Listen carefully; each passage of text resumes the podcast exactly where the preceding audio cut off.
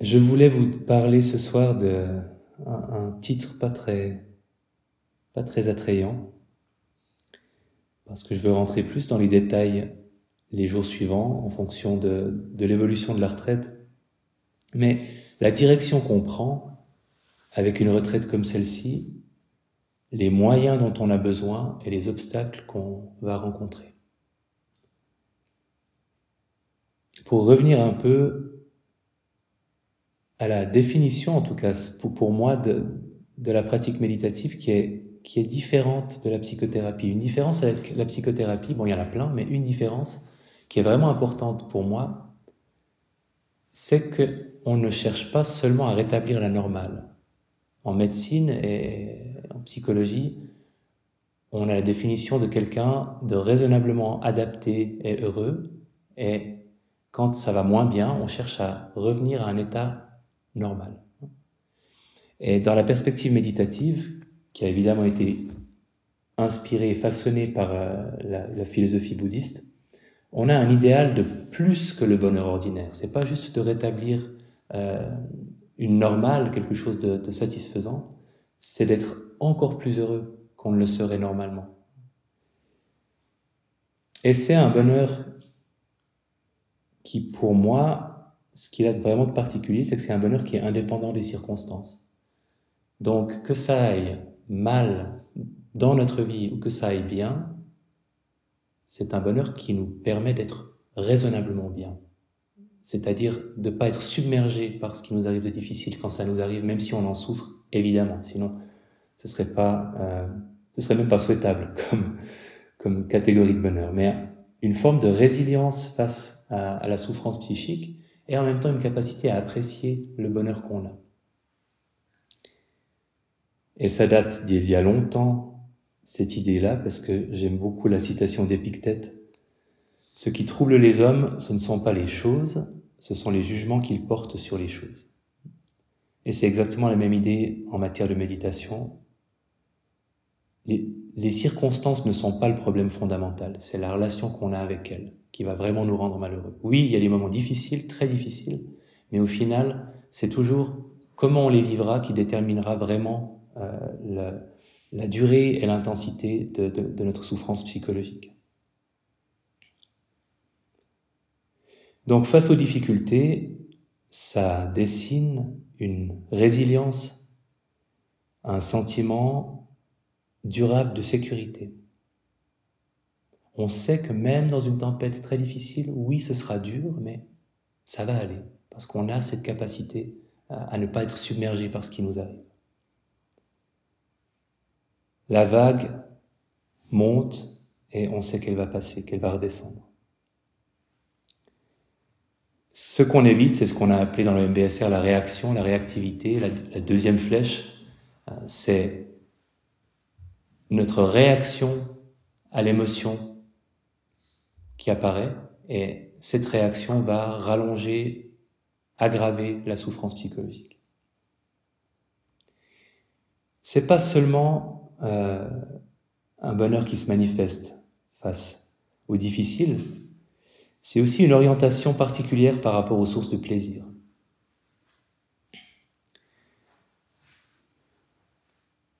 Profiter de ce qui est agréable en évitant l'insatisfaction liée aux addictions, hein, au circuit de la récompense, au piège du circuit de la récompense, c'est-à-dire la dépendance, c'est-à-dire l'abus, euh, est la perte terrible, graduelle de plaisir. Hein. Parce qu'il n'y a pas que le... On parle toujours, on pense toujours, quand on parle des addictions, de l'abus la, de euh, et de la dépendance. Mais la perte de plaisir de quelque chose qui nous en donnait avant, c'est moins grave, mais c'est quelque chose qu'on connaît probablement tous. Hein. Euh, suivant la façon dont on mange quelque chose qu'on a déjà souvent mangé, si on ne prend pas la peine de savourer à nouveau comme si c'était la première fois, on aura beaucoup moins de plaisir. Et on s'est démontré que le millième like sur Facebook apporte moins de satisfaction que le dixième like sur Facebook. Il y a cette incapacité à se satisfaire de ce qui nous satisfaisait avant. Je suis désolé d'avoir pris Facebook comme exemple. Pour dire que c'est universel. c'est aussi évidemment dans l'orientation face au plaisir une capacité à apprécier les bonnes choses de la vie sans avoir besoin de plus. Ce qu'on peut appeler le contentement, une capacité, j'aime beaucoup le mot euh, émerveillement, une capacité à s'émerveiller, à se réémerveiller, à réenchanter des choses euh, qui nous paraissent acquises alors qu'on peut leur retrouver du merveilleux. Je pense toujours aux enfants qui voient pour la première fois une sauterelle ou euh, euh, je me rappelle de ma fille avec une grenouille. Il y a un plaisir et une fascination et quelques mois plus tard, quand l'enfant voit une grenouille, c'est possible qu'il dise tiens, une grenouille. Et ce qu'on fait, nous, en tant que méditants, c'est reconquérir ce plaisir, cet émerveillement qu'on a la première fois qu'on découvre quelque chose. Et les fois où on arrive à le faire, c'est assez miraculeux. Quand, quand, vous mangez une bouchée de quelque chose que vous auriez mangé ailleurs qu'en retraite méditative avec moins de plaisir et que vous dites mais qu'est-ce que je profite de ce que je suis en train de manger? C'est un moment où vous avez réenchanté ce qu'il y a dans votre assiette. Comme le disait Dipama, une méditante légendaire euh, pour sa capacité de concentration, qui avait une vie euh, très compliquée et qui, s'était jetée dans la méditation pour, pour être heureuse et qui avait réussi. Comme le dit Dipama, disais-je, qui était une femme de peu de paroles, vous n'avez besoin de rien pour être heureux. Simplement. Et quand elle le dit, c'est vrai, en tout cas pour elle. c'est aussi un idéal euh, d'une relation aux autres qui est harmonieuse et ça se manifeste par une grande facilité d'accès à la bienveillance, à la gratitude, à la compassion, à la, joie, à la Mitfreude, à la joie, la joie empathique, capacité de se réjouir du bonheur des autres. Et là, euh, j'aime beaucoup cette phrase du Dalai Lama que je cite souvent. J'essaie de rencontrer chaque personne comme si c'était un vieil ami. Ça peut être exprimé comme ça, un idéal de, de manifestation de bienveillance, de ne pas faire de différence et finalement de rencontrer tout le monde comme si c'était quelqu'un de cher. Mais c'est une grande ambition. Là, je suis en train de vous parler de l'idéal, hein, vous inquiétez pas, on va, on va parler du chemin difficile qui nous, qui nous conduit à peut-être s'en rapprocher. Et, déjà, pour commencer à relativiser, euh, c'est pas un but qu'on doit atteindre. Et pour ça, j'ai toujours trouvé que le, le mot, dans la perspective bouddhiste, le mot de nirvana peut tendre un piège aux méditants parce que ça indique un but et quelque chose de binaire. On, on, l'a atteint ou on l'a pas atteint. Et c'est vrai pour la pleine conscience laïque et c'est vrai pour la, pour la pleine conscience bouddhiste aussi. Le bonheur euh, va croissant au fur et à mesure qu'on développe la pratique. Et finalement, oui, il y a peut-être quelque chose comme un, un, un but ultime euh, tout au bout du chemin, mais on n'a pas besoin de l'atteindre parce que le simple fait de continuer sur ce chemin méditatif va nous rendre plus heureux petit à petit. C'est la direction qui compte, pas le but pour peu qu'on ait un but, ce qu'on n'a pas forcément euh, dans une tradition laïque.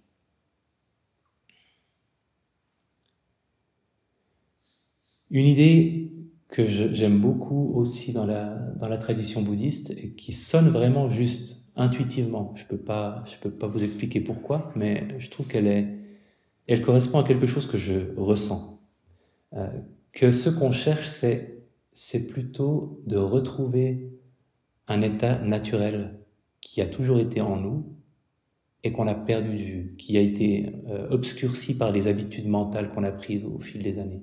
Et je trouve que c'est assez juste quand je parlais tout à l'heure de réenchanter ou de redécouvrir le plaisir qu'on avait quand on voyait, on a vu quelque chose pour la première fois. C'est vrai que euh, il y a beaucoup de dispositifs psychologiques qu'on qu'on met en place au fil des années, et les spécialistes euh, des traumas parlent aussi, tout ce qu'on peut construire pour se protéger qui sur le moment est tout à fait adaptatif, et puis qui, des années plus tard, ne l'est plus, mais est toujours là. Donc il y a beaucoup de choses, d'habitude de pensée qu'on construit. Euh, et dont on n'a plus besoin, mais dont on n'arrive plus forcément à se débarrasser, parce qu'à un moment, il y a très longtemps, ils nous ont été utiles. Et l'idée est de revenir à quelque chose de plus simple. J'aime beaucoup cette idée, euh, cette image de... de euh, vous connaissez peut-être l'empreinte de l'ange, que les, les, les bébés à la naissance sont très sages, savent tout, sont parfaitement heureux, et que un ange leur pose le doigt ici pour leur dire de se taire, de ne pas tout révéler et qu'ils oublient tout. C'est pour ça qu'on a cette marque ici. C'est un peu cette idée. Il y a quelque chose qu'on peut reconquérir euh, qui est qui s'est compliqué à force qu'on y ajoute des couches et des couches de, de, de complexité psychologique et d'habitude de penser, de façon de ruminer, nos façons à nous de ruminer. Revenir à quelque chose qui était là avant et qui est toujours là, mais dissimulé. Bon, c'est très attrayant tout ça. Passons au travail. Qu'on agite du rêve, mais euh, on sait que c'est sacrément compliqué euh, de, prendre cette direction-là et puis de, de, continuer à la suivre. Quels sont les moyens qu'on utilise et euh, comment est-ce qu'on va les utiliser dans, dans la retraite?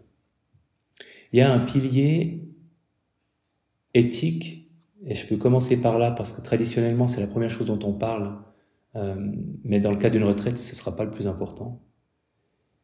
Et il m'a fallu beaucoup de temps pour comprendre que venant, euh, comme je venais, comme je viens, d'une tradition à la fois judéo-chrétienne et, je dirais, psychomédicale, euh, l'idée que être une bonne personne, enfin se bien comporter, faire le bien et éviter de faire le mal, éviter certaines actions qu'on pourrait regretter et en faire d'autres euh, qu'on regrettera pas d'avoir faites, que ça pouvait avoir un rapport avec le bonheur. Alors pourquoi pas, mais c'était pas du tout évident pour moi, parce que dans, la tradition religieuse d'où je viens, finalement la morale c'est aussi l'obéissance à euh, une volonté divine ou à une volonté, si on parle de, des, lois, aussi euh, euh, une volonté démocratique. Et on parle rarement de l'éthique comme moyen d'être heureux. Et en, psychothérapie, on en parle peu aussi. Il y a des études qui montrent que, par exemple, la générosité provoque du bien-être. Donc, c'est documenté, c'est quelque chose qui existe mais c'est pas quelque chose dont on parle beaucoup parce qu'on a tendance justement à le laisser au, domaine religieux, au domaine euh, philosophique, moral ou euh, légal. Euh, et je suis convaincu que bah, faire le bien rend heureux.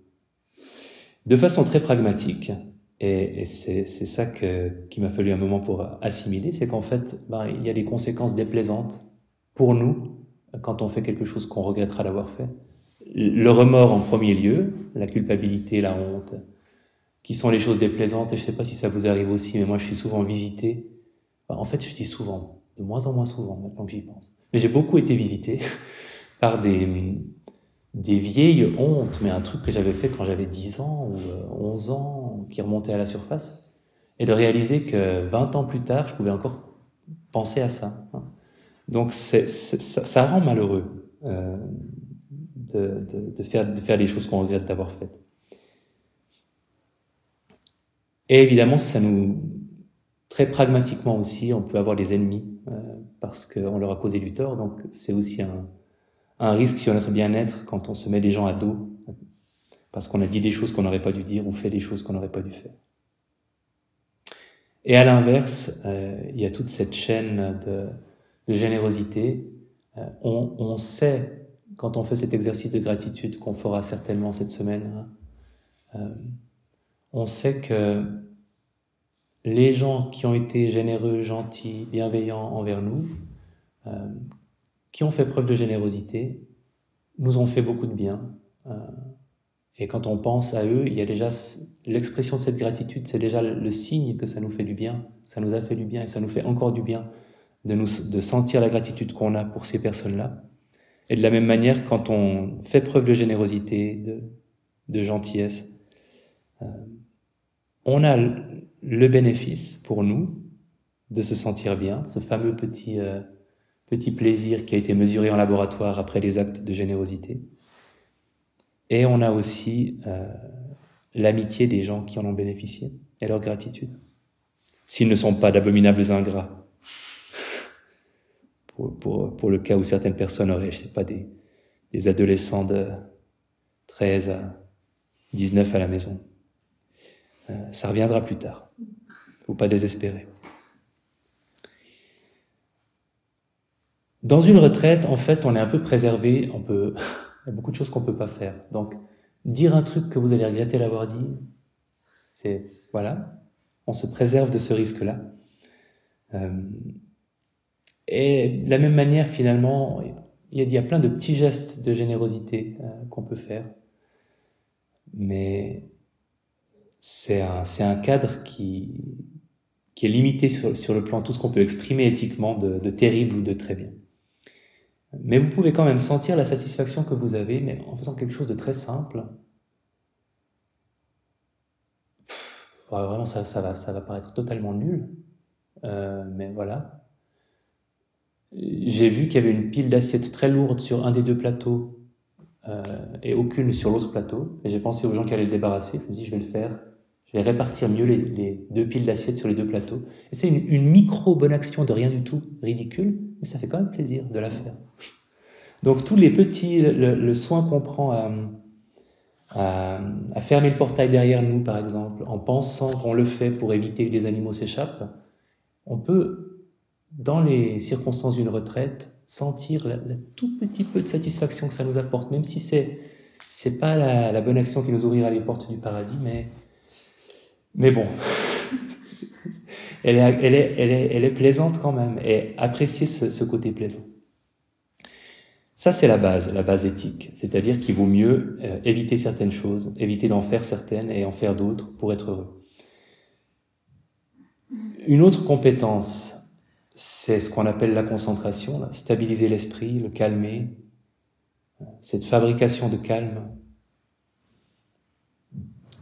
Une respiration après l'autre, si vous choisissez euh, les sons, euh, instant après instant, construire une continuité, un calme. C'est la première compétence qui m'a aidé. C'est celle qui m'a fait réaliser que la méditation servait à quelque chose. Hein. Euh, j'étais insomniaque, comme je l'ai beaucoup raconté. J'étais un jeune adulte insomniaque. Et j'ai réalisé que je pouvais méditer en attendant que je m'endorme, en acceptant que je m'endormirais peut-être pas, que je méditerais peut-être toute la nuit, euh, ce qui arrivait rarement. Et euh, que chaque respiration dont j'avais pleinement conscience était un moment de calme, même si juste après, j'avais une pensée anxieuse par exemple. Mais cette respiration-là, c'était du calme. Et si j'arrivais à en enchaîner deux, c'était deux respirations de calme. Et ainsi de suite.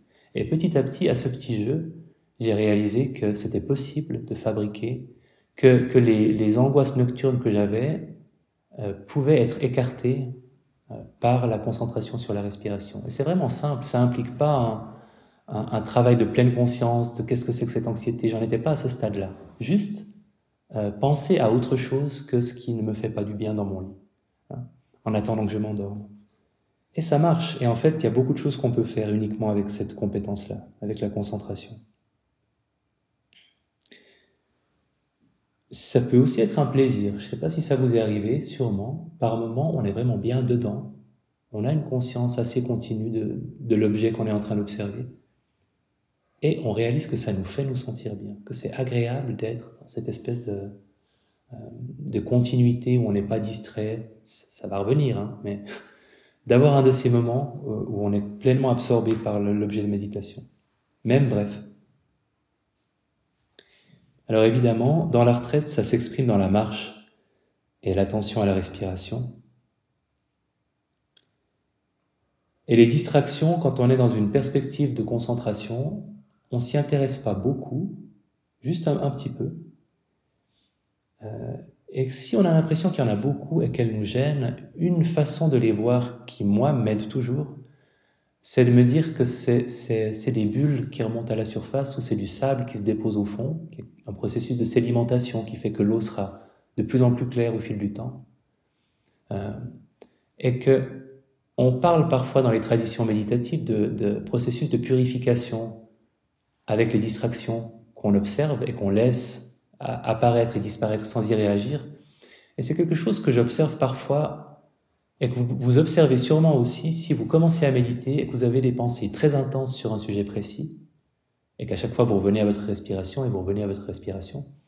Et 40 minutes plus tard, c'est plus du tout les mêmes pensées, c'est des sujets peut-être plus subtils, moins moins grossier, c'est plus ce que vous a dit votre collègue de travail qui vous a énervé euh, ce matin, c'est les choses un peu plus profondes ou un peu plus anciennes ou un peu plus riches. Donc je pense que par la concentration, euh, on arrive à, à, nettoyer un petit peu euh, les pensées du jour et à faire la place pour les pensées plus intéressantes. Je pense aussi qu'à force de dire oui, je t'ai vu, je reviens à ma respiration, oui, je t'ai vu, je reviens à ma respiration, l'énergie euh, le potentiel de nuisance d'une pensée va petit à petit diminuer. Et je pense que vous l'avez parfois observé, je l'ai beaucoup, beaucoup observé, que la, la 150e fois qu'on revient d'une pensée anxieuse et que c'est toujours la même, elle a plus la même force que la première fois. Donc on peut, on peut euh, avoir une vision valorisante de tous ces moments où on est distrait, quand on aimerait rester centré sur la respiration. C'est les moments où on allège un petit peu, on se débarrasse un peu, euh, on contribue à ce que ces pensées s'épuisent, qu'elles aient au final plus d'énergie et qu'elles aient plus besoin de se présenter à nous. C'est pas pas juste un constat d'échec que vous n'avez pas pu rester euh, concentré sur la respiration. C'est aussi ça fait partie de la méditation et c'est un processus de nettoyage. Il y a la bienveillance.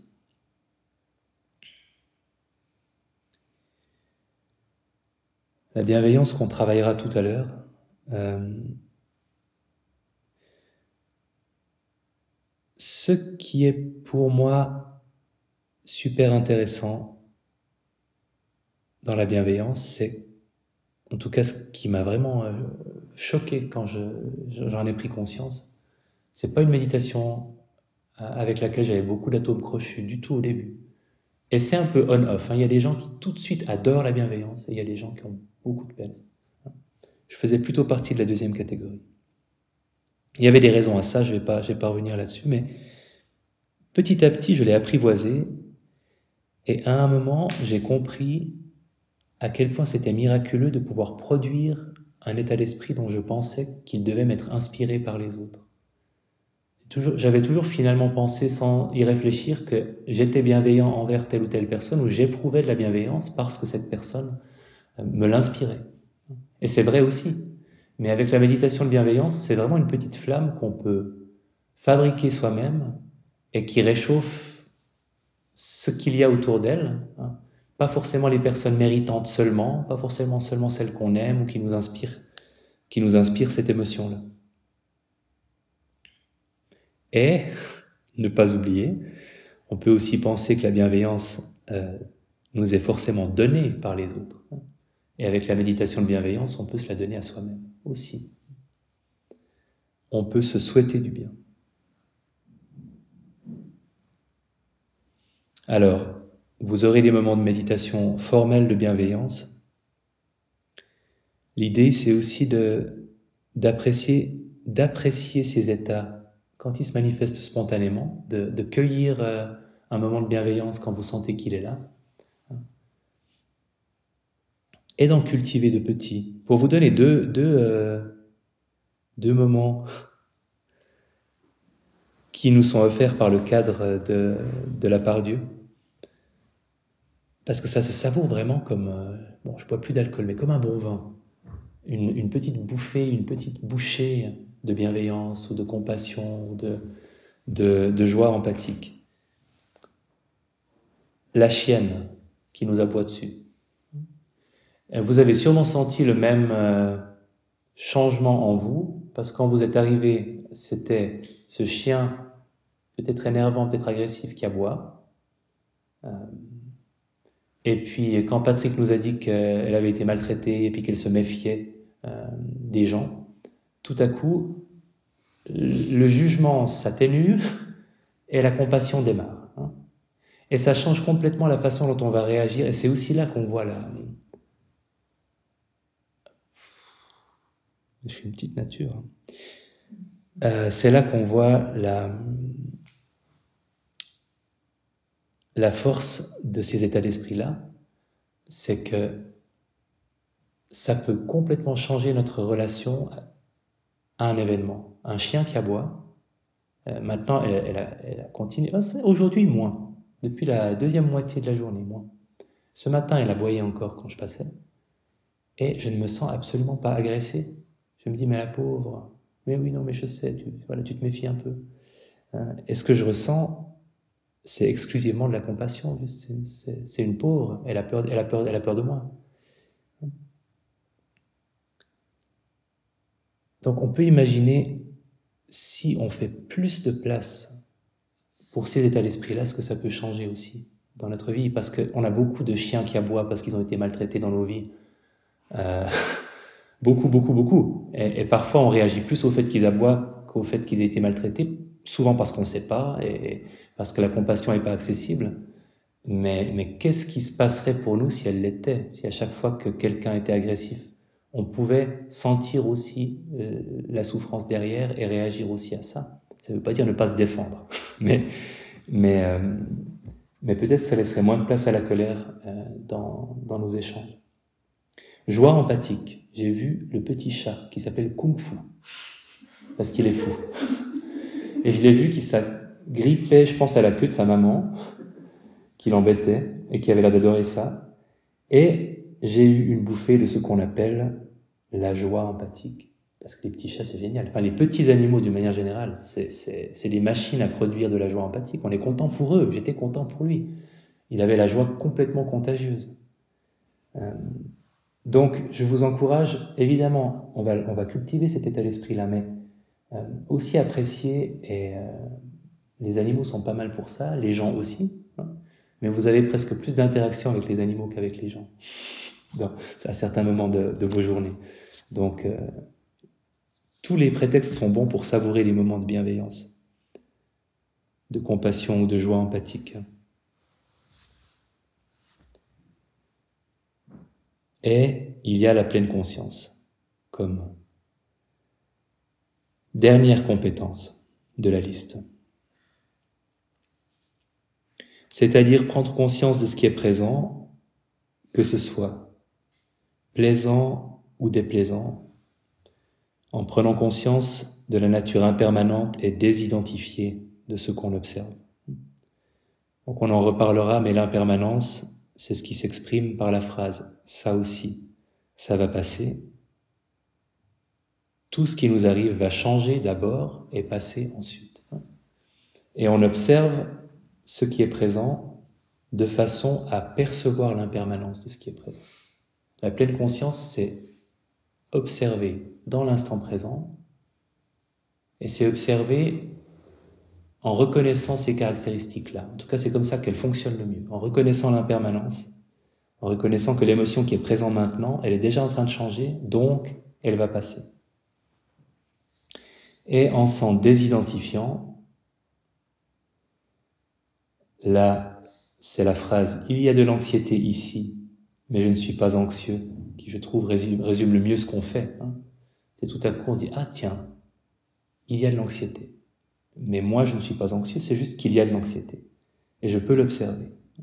Ce qui est présent dans mon attention n'est pas qui je suis et ne fait pas partie de moi. Non plus. Bon, toute la retraite est prétexte à ça. Tout ce qui vous arrive, face à une distraction quand vous méditez, quand on pratiquera euh, des moments d'attention ouverte ensemble, évidemment, on ne fait que ça, dans ces moments-là, d'observer ce qui apparaît puis change et qui n'est pas qui nous sommes. Et c'est le travail le plus compliqué. C'est pour ça que je l'ai placé à la fin, la pleine conscience. Parce que c'est cette compétence-là dont on a le plus besoin quand on rencontre une difficulté.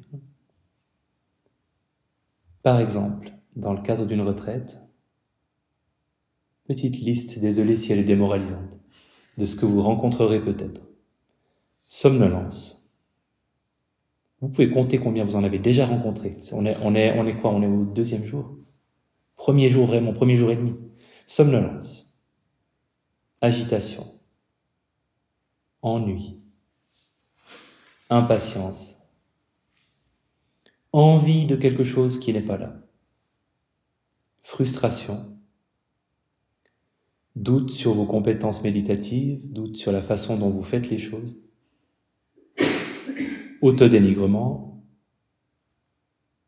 tristesse, confusion, anxiété, colère, honte, culpabilité.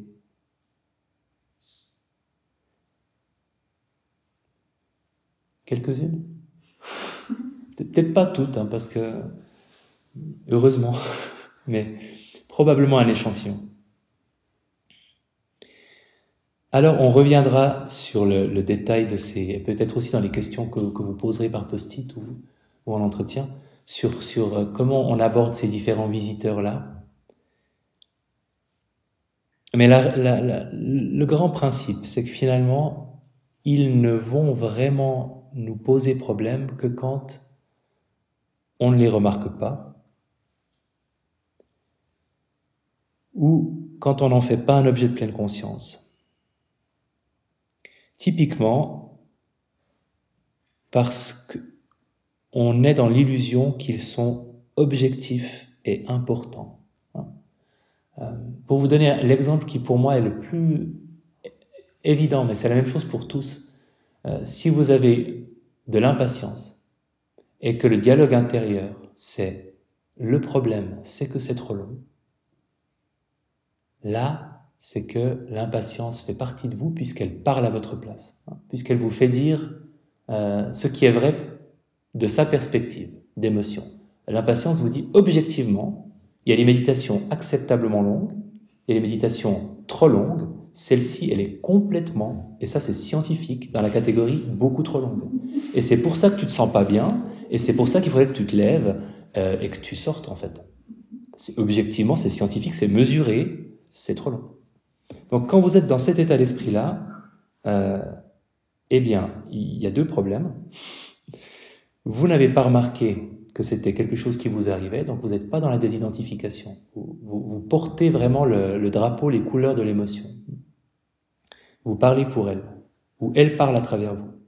Donc il n'y a pas de désidentification, et généralement, parce qu'il n'y a pas de désidentification, puis les deux choses voyagent toujours ensemble, il n'y a pas d'impermanence non plus. Vous avez l'impression qu'elle est là, et que plus vous allez attendre, pire ce sera, euh, etc.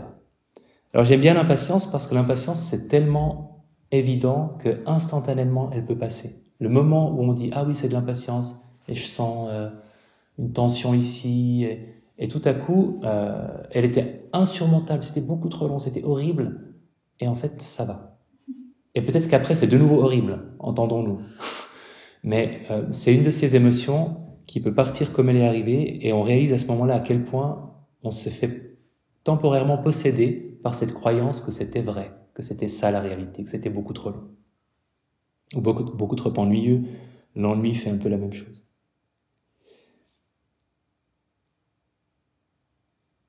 Et c'est un, un, travail, euh, c'est le travail de toute une vie. Je pense à ma fille qui a des anxiétés nocturnes et qui, à chaque fois, vient me dire que le problème, c'est qu'elle n'est pas sûre d'avoir fermé le box d'un poney à son, au manège où elle va faire du poney, et que du coup, il pourrait sortir et qu'il pourrait aller sur la route et qu'il pourrait se faire écraser. Et puis, euh, le lendemain, ce sera peut-être qu'elle a, elle a peur d'avoir euh, écrasé un insecte en posant son verre à côté de son lit où elle aime beaucoup les animaux. Et à chaque fois, je lui signale, et ça, c'est quoi? Ben, c'est de la peur, mais, mais j'ai vraiment peut-être pas fermé la porte. Et, c'est un, un travail pour tous les âges en fait. On est toujours par moments sous l'emprise des émotions et on pense que le problème c'est qu'on n'a peut-être pas fermé la porte. Et oui, alors ça n'empêche pas que ça en est peut-être un, mais elle la, toujours, elle la ferme toujours. Euh, mais ce qu'on a immédiatement en nous, c'est de la peur. Et c'est ça qu'on observe en méditation. Donc c'est pas une invitation à la passivité. Bien sûr que s'il y a quelque chose qu'on peut faire, parce qu'il y a des vrais problèmes, on le fait mais on, considère l'émotion comme étant une émotion, pas le reflet de, la réalité.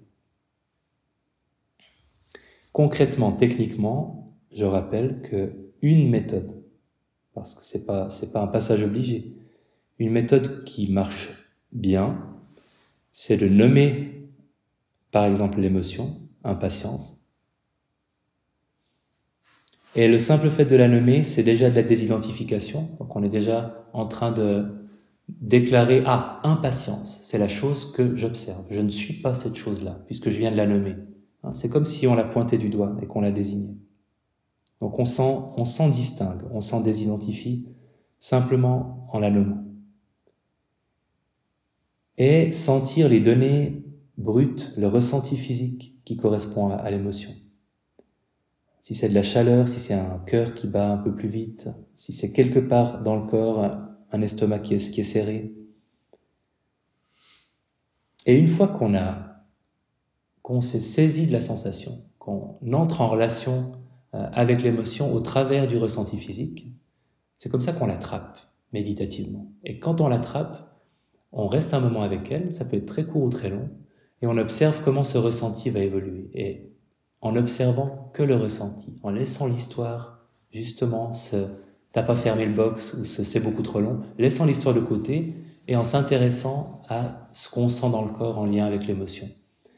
Et quand on le fait, on réalise que ça change. C'est pas toujours la même sensation, elle n'a pas toujours la même intensité, euh, le ressenti émotionnel reste pas toujours le même. Et quand on réalise que ça change, on réalise aussi, on prend aussi conscience que ça va passer. Parce que ce qui change va passer. Et souvent, on peut le sentir passer.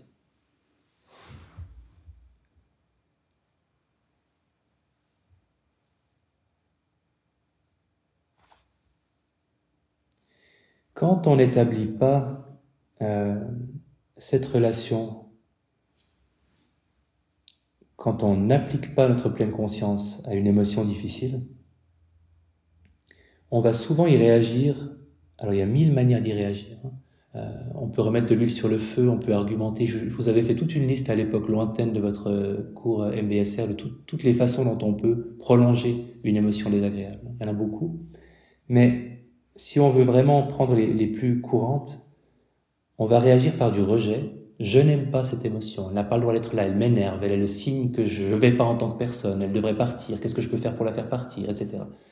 Sortir, euh, euh, sortir nos armes pour essayer de, faire fuir une émotion ou nous la reprocher. Ça, c'est cette réaction générale de rejet. On peut y réagir par la fuite dans quelque chose d'agréable. Hein.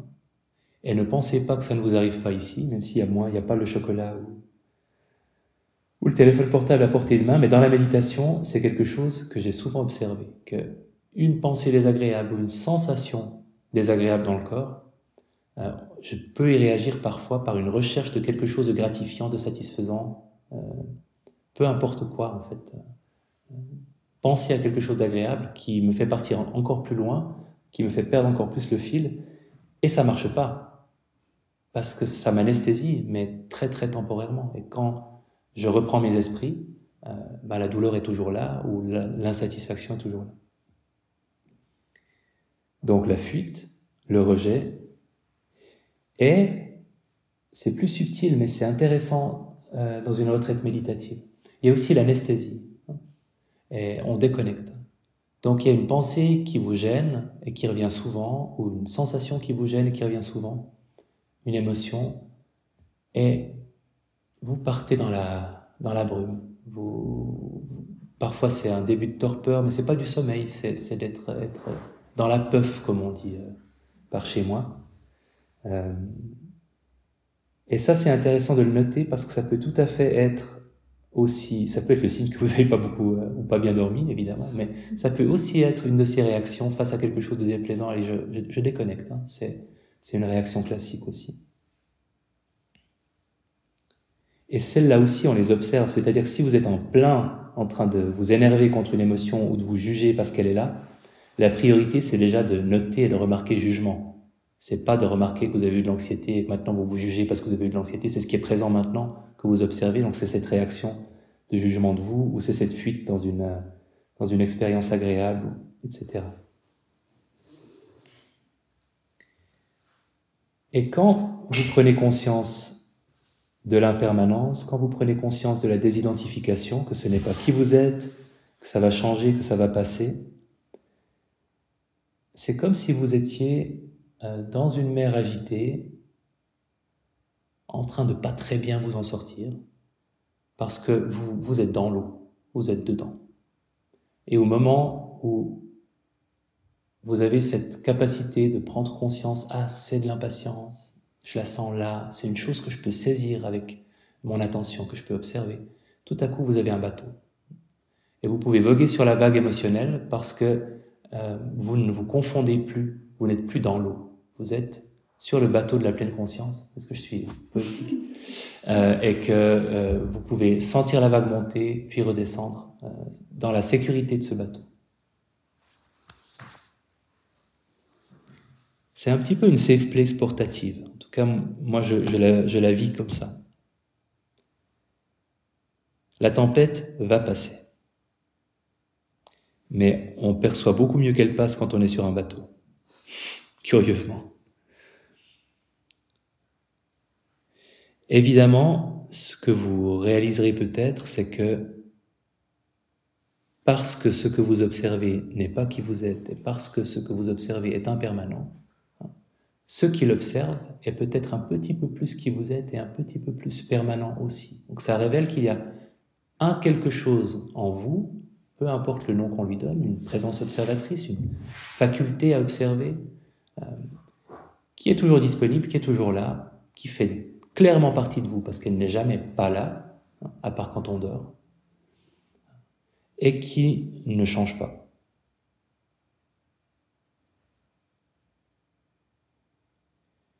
La pleine conscience n'est pas utile que dans le...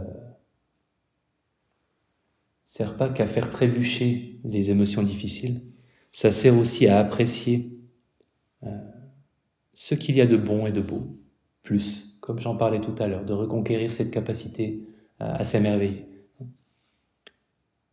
Des gens, des animaux, des arbres, des repas, du ciel étoilé du matin,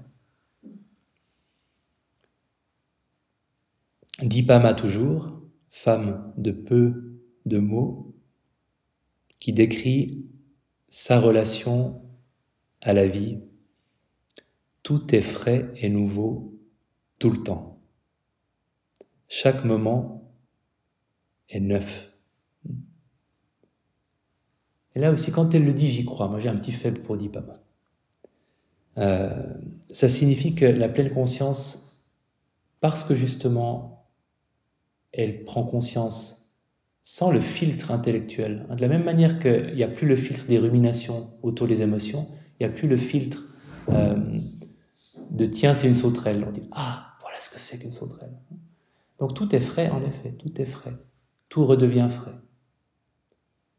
Alors on n'est pas au stade où tout l'est tout le temps, mais là on a un bon terrain d'entraînement pour, euh, pour observer euh, avec un regard neuf tout ce qu'on peut voir et tout ce qu'on peut apprécier ici.